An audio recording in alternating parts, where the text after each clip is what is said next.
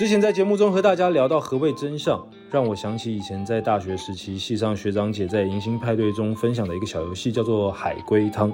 不知道大家有没有听过？这个游戏很有趣，主持人会给予参赛者故事背景和结局，大家必须要透过提问的方式，试着勾勒出故事的全貌。有的虽然很无厘头，但有的你静下心去想动机，真的会有点毛骨悚然。那在这个过程中，大家可以向我提问三个问题，我只会回答你是不是。不重要，三个答案，就请大家拿出记者精神，把真相挖出来吧。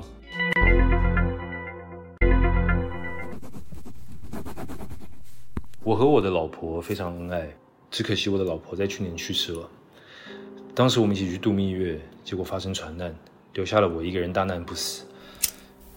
然后我收拾心情，一个人生活，日子虽然苦，但还过得去。最近我觉得是时候改造家里的格局。于是我请了工人们来协助，自己就先暂时住在外面旅馆。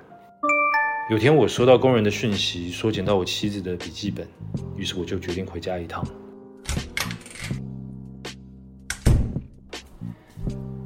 到家以后，我翻开这本有点破烂的笔记本。七月十二，从今天开始，我就要跟老公你一起生活了。那是我跟妻子的结婚纪念日，十二月十五。尽管如此，我还是不会离开老公你的。二月二十九，我喜欢看着你的睡脸，让我想起那一晚你对我做的事情。不知道你的梦中有没有我呢？